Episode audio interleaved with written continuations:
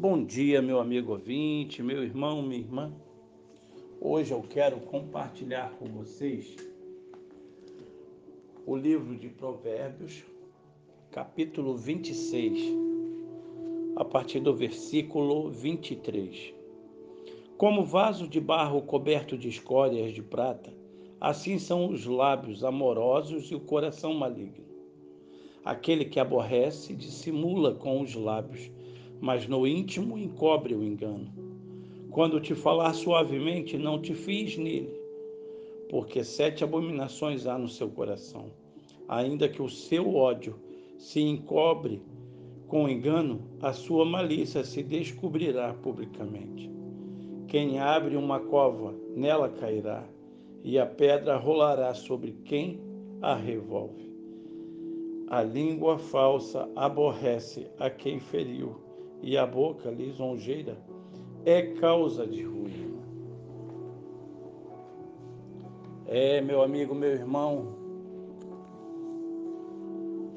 viver é dialogar. Uma das nossas ilusões é achar que os outros são inferiores a nós. Temos a ilusão de que os que vieram antes de nós são atrasados Nesse caso, temos que descontar do que disseram e do que fizeram, o que nós agora sabemos. Imaginamos que os que moram longe de nós estão num estágio inferior ao nosso. Assim, por compaixão, devemos desejar que nos alcance um dia. Quanto aos que pensam diferentemente de nós, supomos que eles têm muito a aprender conosco. Por isso, devemos ser pacientes com ele. Se temos tal ilusão quanto aos povos antigos, precisávamos ou precisamos viajar para um país mais antigo que o nosso e nos admirar com a ciência e sua tecnologia. Nós, por exemplo, ainda não conseguimos construir pirâmides como os egípcios dos tempos faraônicos.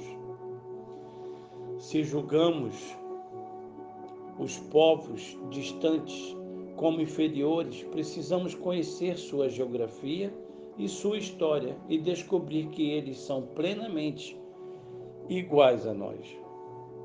Se conversarmos com os que pensam diferente de nós, aprenderemos com eles, mudaremos as opiniões deles e até poderemos mudar as nossas.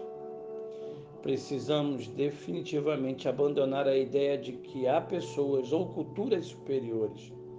Precisamos ampliar nosso diálogo com as gerações passadas e com aquelas que estão chegando.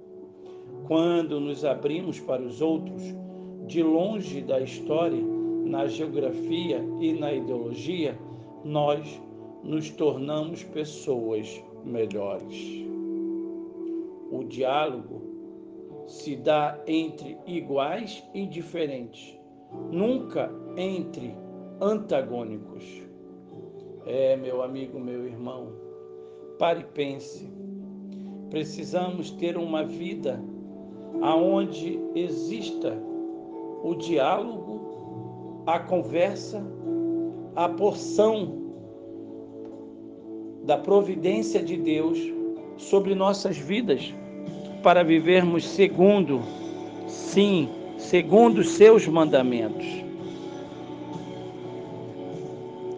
Para tanto, que Deus nos abençoe, que Deus nos guarde, nos dê um dia repleto de oportunidades para conversarmos com o próximo e fazermos da nossa vida aquilo que verdadeiramente agrada, agrada o coração de Deus. Que Deus te abençoe, que Deus te ajude.